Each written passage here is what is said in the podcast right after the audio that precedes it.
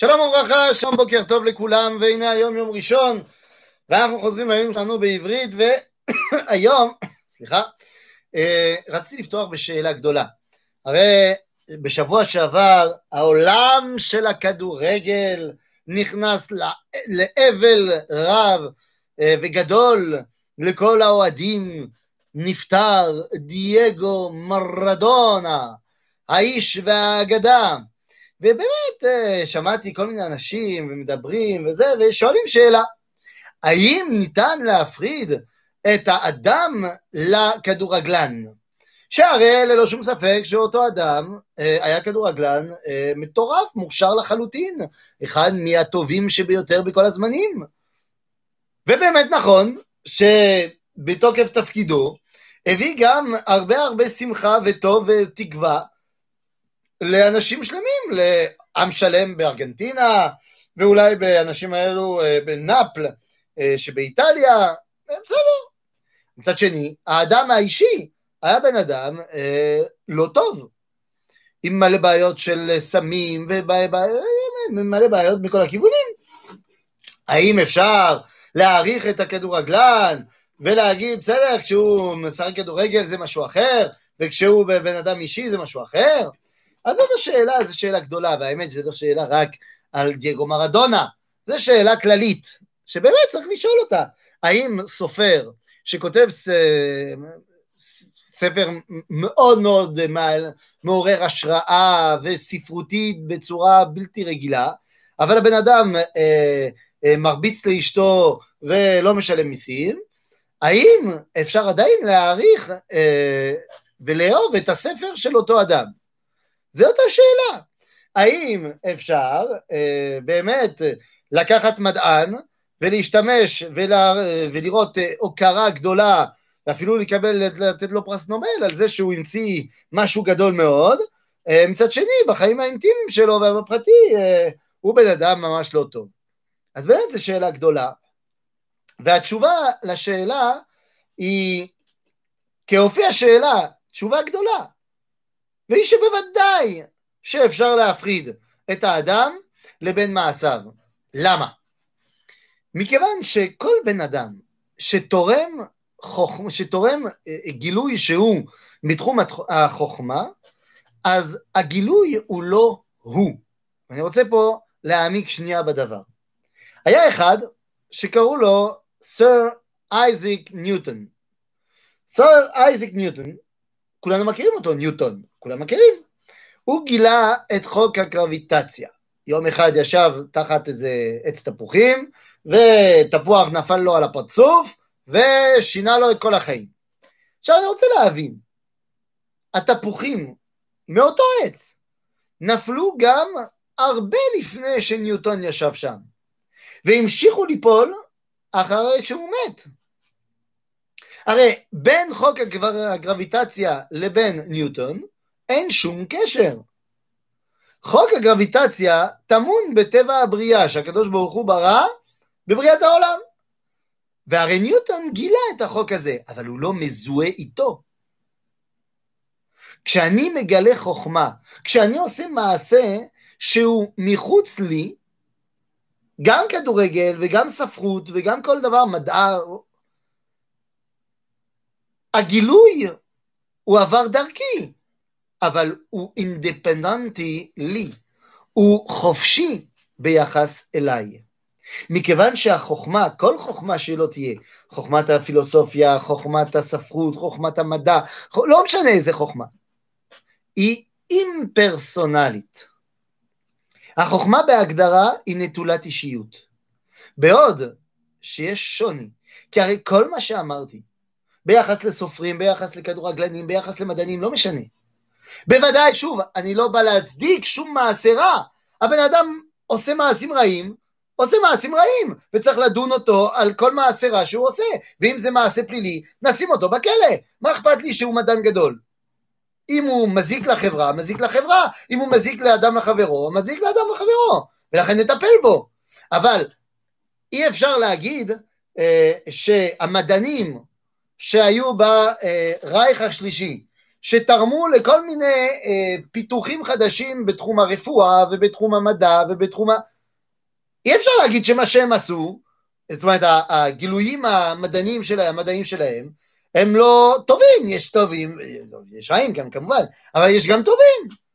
יש הרבה הרבה רופאים שבגלל שעשו ניתוחים אוי ואבוי על היהודים בשואה, ועשו ניסיונות וזה, מזה יצאו כל מיני תגליות אה, רפואיות ומדעיות, ואנחנו יודעים את זה.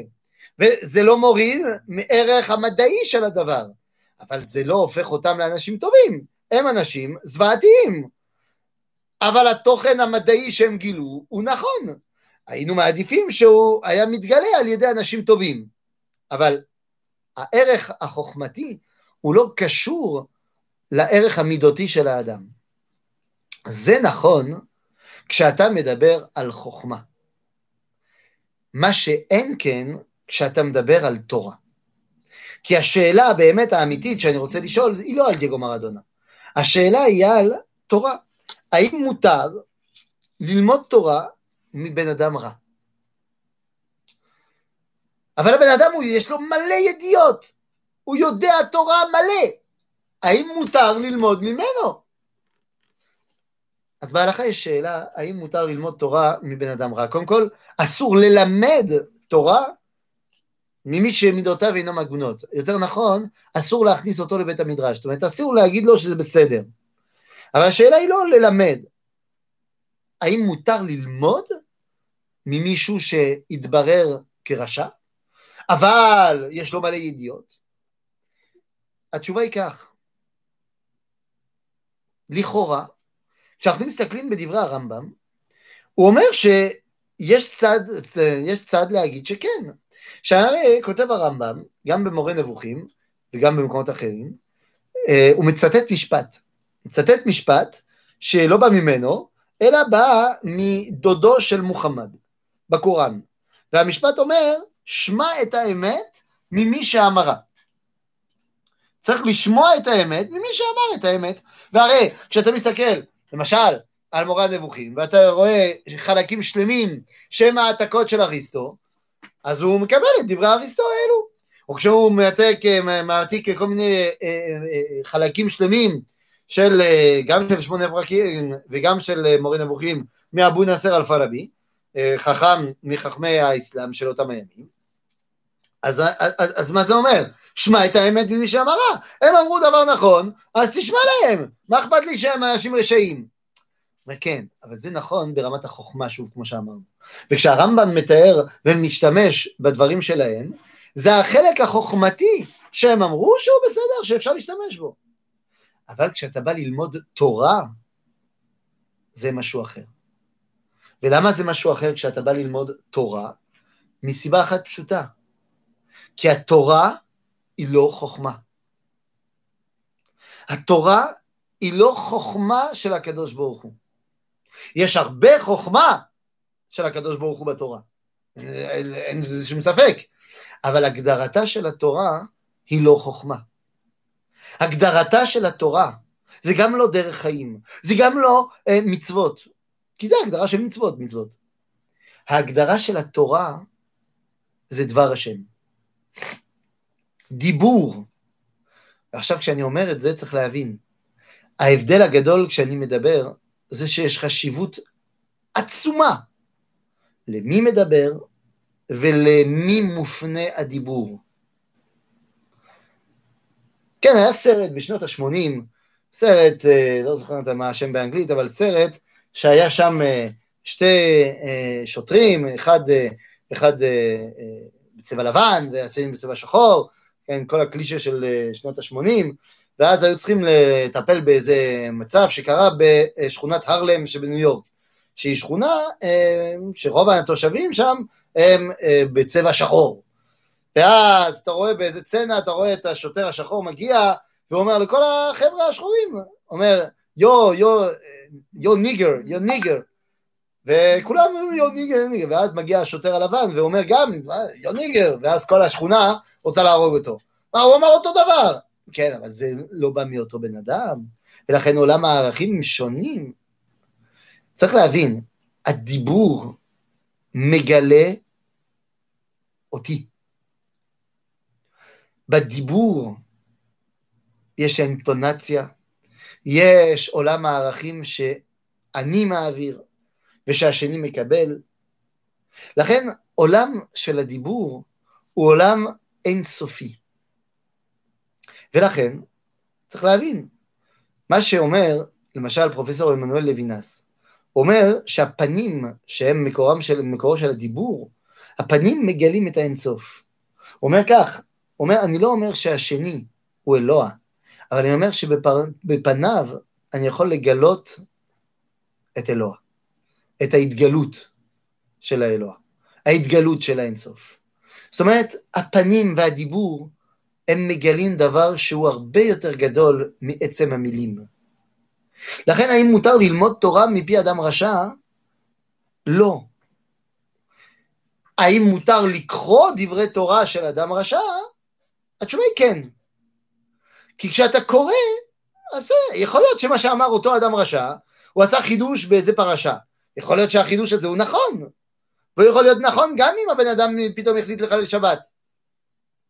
אבל האם מותר ללמוד ממנו, זה שונה. כשאתה לומד את ספריו, בעצם אתה לומד במנותק מאישיותו.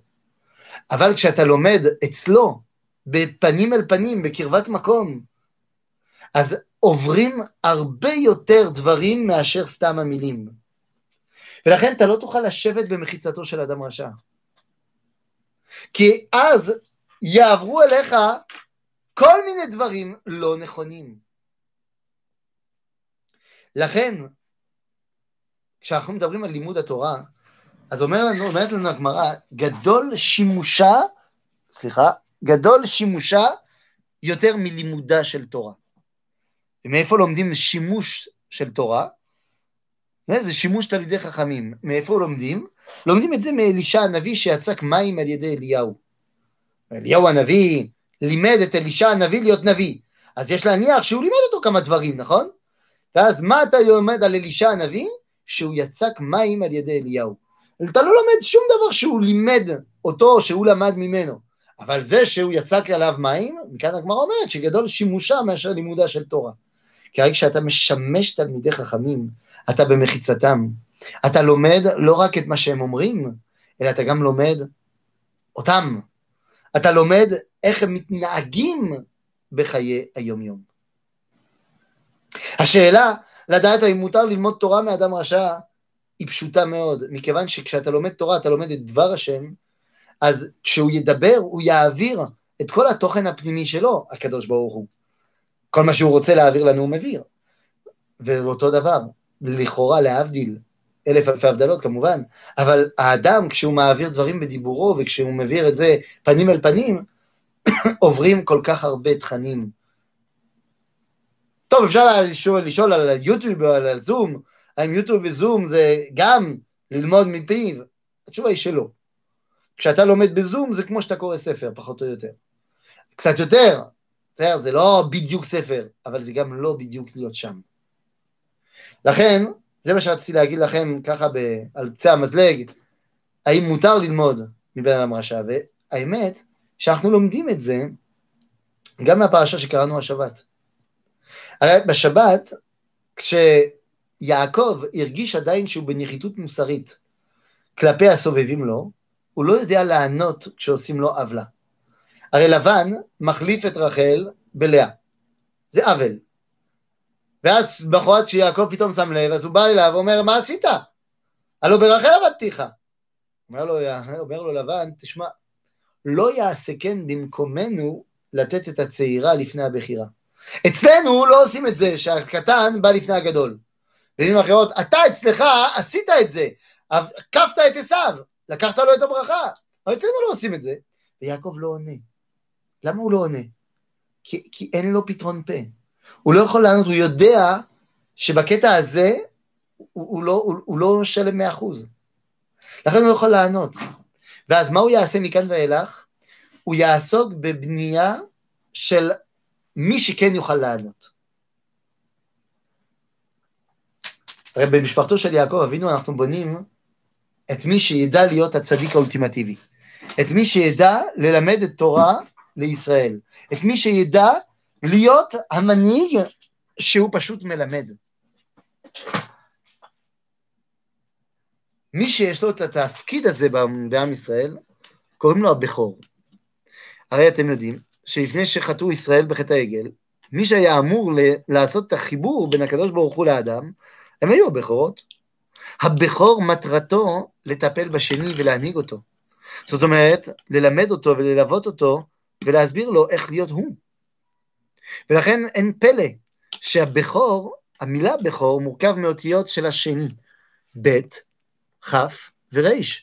ב' בגמטריה זה שתיים, כ' זה עשרים, ר' זה מאתיים.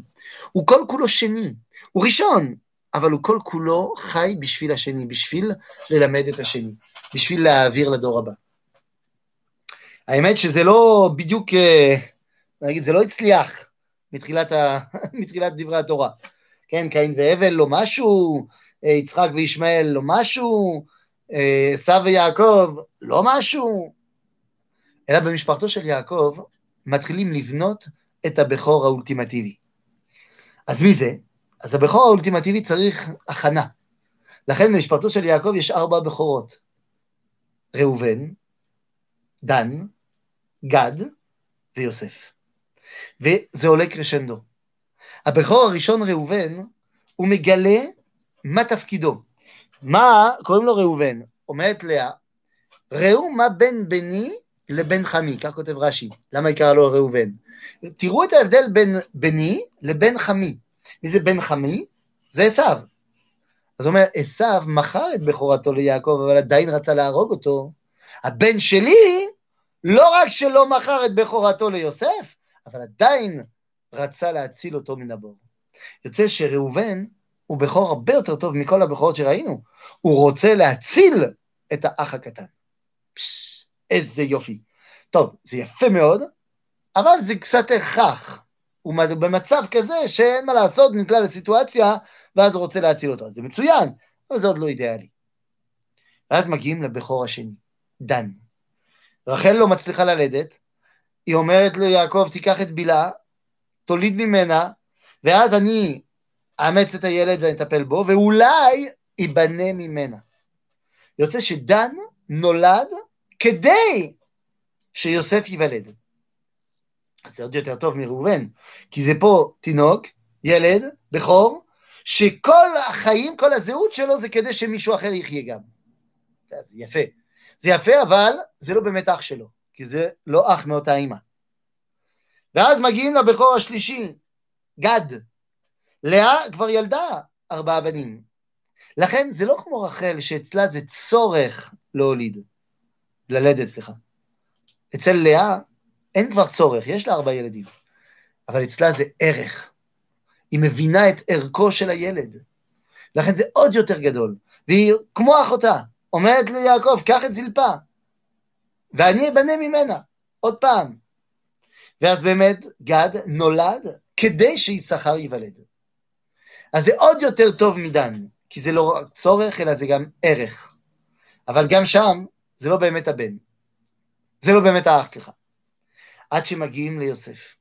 רחל בסוף סוף כן יולדת, והיא אומרת, אסף אלוהים את חרפתי. אז היא הייתה צריכה לקחוא לילד, אסף. לא, היא אומרת, יוסף, לאמור, יוסף לי בן אחר. זאת אומרת, פה זה מפורש. יוסף נולד כדי שבנימין ייוולד. הוא הבכור האולטימטיבי. הוא הבכור שזהו, הצליח להיות כל כולו חי עבור השני. אמנם, ברגע זה, כשיוסף נולד, יעקב מרגיש שזהו. אין לו כבר את הנחיתות. אומרים חז"ל, נולד שטנו של עשיו. מי שיודע להיות בכור, לא כמו שעשו, גם הוא השתפקשש. עכשיו יש לי יוסף עכשיו. לכן אני יכול, יש לי פתרון פה. אני יכול לחזור הביתה ולבנות את עם ישראל בלי נחיתות מוסרית. ולכן כשיוסף נולד, אז הוא אומר ללבן, זהו, אני חוזר הביתה. סוף סוף יש לי משהו להגיד לך. מאז שאמרת לי לא יעשה כן במקומנו, לא היה לי כוח לענות ולהגיד כלום. עכשיו אני עונה. וזהו זה. המקום שעם ישראל מבין שלהעביר תחום ולהעביר תוכן שהוא תוכן של חיים, של תורה, כדי להעבירו, חייב מישהו שהוא לא בנחיתות מוסרית. אז האם צריך להיות בן אדם טוב ושלם כשאתה מלמד תורה? התשובה היא שכן. כי התורה היא לא חוכמה, התורה היא דיבור. האם מותר ללמוד מרב אה, לא יודע מה, לא משלם מיסים, אה, אה, אה, מזלזל באשתו, אה, לא יודע, אה, תיקחו דוגמאות, דוגמאות. התשובה היא שאסור. מותר לתת כבוד למישהו שהמציא משהו גדול, למרות שהוא בן אדם רע. מותר גם להיות מונהג על ידי מנהיגים שהם מושחתים, זה לא טוב, אבל אני לא לומד ממנו ערכים. לכן, ברור שעדיף להיות מונהג על ידי אנשים טובים, זה ברור. תביא לי אנשים טובים, אני אבחר בו, כן? אבל לא בגלל שהבן אדם אה, עשה כל מיני דברים שהם לא בדיוק מאה אה, אחוז, אז הוא לא ראוי להיות ראש ממשלה. הוא ראוי להיות ראש ממשלה אם הוא יודע להנהיג מדינה ולעשות טוב למדינה ולאזרחים. האם בחיים הפרטיים שלו הוא מתנהג טוב עם אשתו או לא, הייתי אומר, זה לא כל כך מעניין אותי. אבל בעצם זה כן מעניין כקומה נוסף. זאת אומרת, אם יש לי שני אנשים, שניהם יש להם אה, אה, אה, יכולות להנהיג מדינה, ואחד הוא אה, מושחת והשני הוא סבבה, אז ברור שאני אבחר בסבבה. ולכן אנחנו מחכים שיבוא יום שיהיה לנו אנשים שינהיגו אותנו, שהם גם יהיו אנשים טובים ברמת ההנהגה, וגם אנשים טובים ברמת הפרטיות שלהם. אבל בתורה אי אפשר לחכות. אם אתה רוצה ללמוד ממישהו תורה, חייב שאותו אדם יהיה בן אדם טוב מבחינת מידותיו, כי אם לא, איך תלמד ממנו? שבוע טוב לכולם.